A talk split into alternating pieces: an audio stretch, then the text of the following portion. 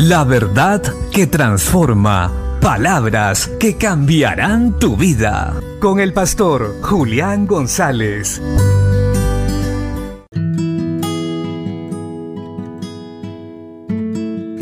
La Biblia dice en el libro de Deuteronomio capítulo 31, verso 6. Esforzaos y cobrad ánimo, no temáis ni tengáis miedo de ellos, porque Jehová tu Dios es el que va contigo, no te dejará ni te desamparará. El iniciar nuevos proyectos o avanzar sin alguien que inició con nosotros siempre será difícil, pero Dios estará con nosotros. En este caso en particular, Moisés no iba a entrar con ellos a la tierra prometida y él lo sabía. Y él les animó diciendo que Dios estaría con ellos, que no temieran, que se esforzaran, porque el Señor los iba a ayudar y les iba a entregar a sus enemigos. En ese mismo instante llamó a Josué y lo ungió delante del pueblo para que supieran que Dios colocaba otro líder que los guiara a la victoria. Moisés muy claramente nos está enseñando también hoy a nosotros, o mejor Dios a través de Moisés, que a veces las cosas no suceden como esperamos.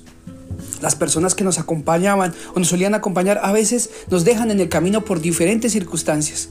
Nos tenemos que detener, cambiamos de compañía o simplemente vienen retos nuevos que nunca esperábamos. Pero Dios siempre va a estar ahí con nosotros. Lo que tenemos que hacer nosotros es esforzarnos y cobrar ánimo y no temer delante de ninguna circunstancia. Pues Dios, el que nos llamó y nos lleva por sus propósitos eternos, Él va a estar con nosotros. La Biblia nos dice algo, no te dejará ni te desamparará.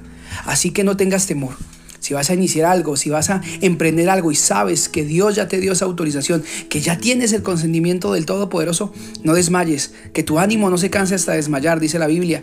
Y vamos, pon ánimo a la obra, vamos a trabajar, vamos a servir, emprender una nueva empresa, abrir un templo, una iglesia, emprender el ministerio, qué sé yo, lo que Dios haya puesto en tu corazón.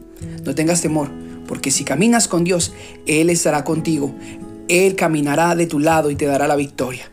Así que no temamos, esforcémonos, porque hoy veremos la gloria de Dios. Bendiciones.